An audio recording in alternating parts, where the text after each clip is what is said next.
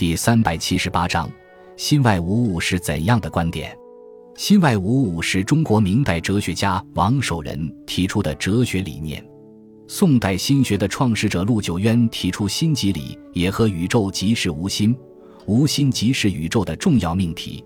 这种观念最早可追溯至孟子的“万物皆备于我”的提法。王守仁发展了陆九渊的心学思想，提出“心外无物，心外无理”。心外无事的核心观点，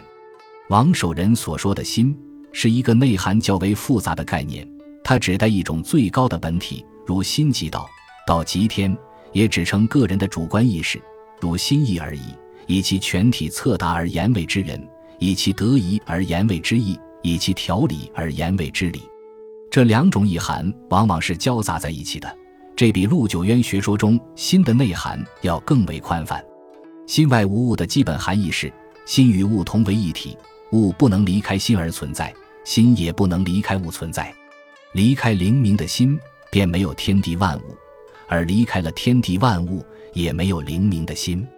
一方面，灵明的心是天地万物的主宰；另一方面，心无体，以天地万物感应的是非为体，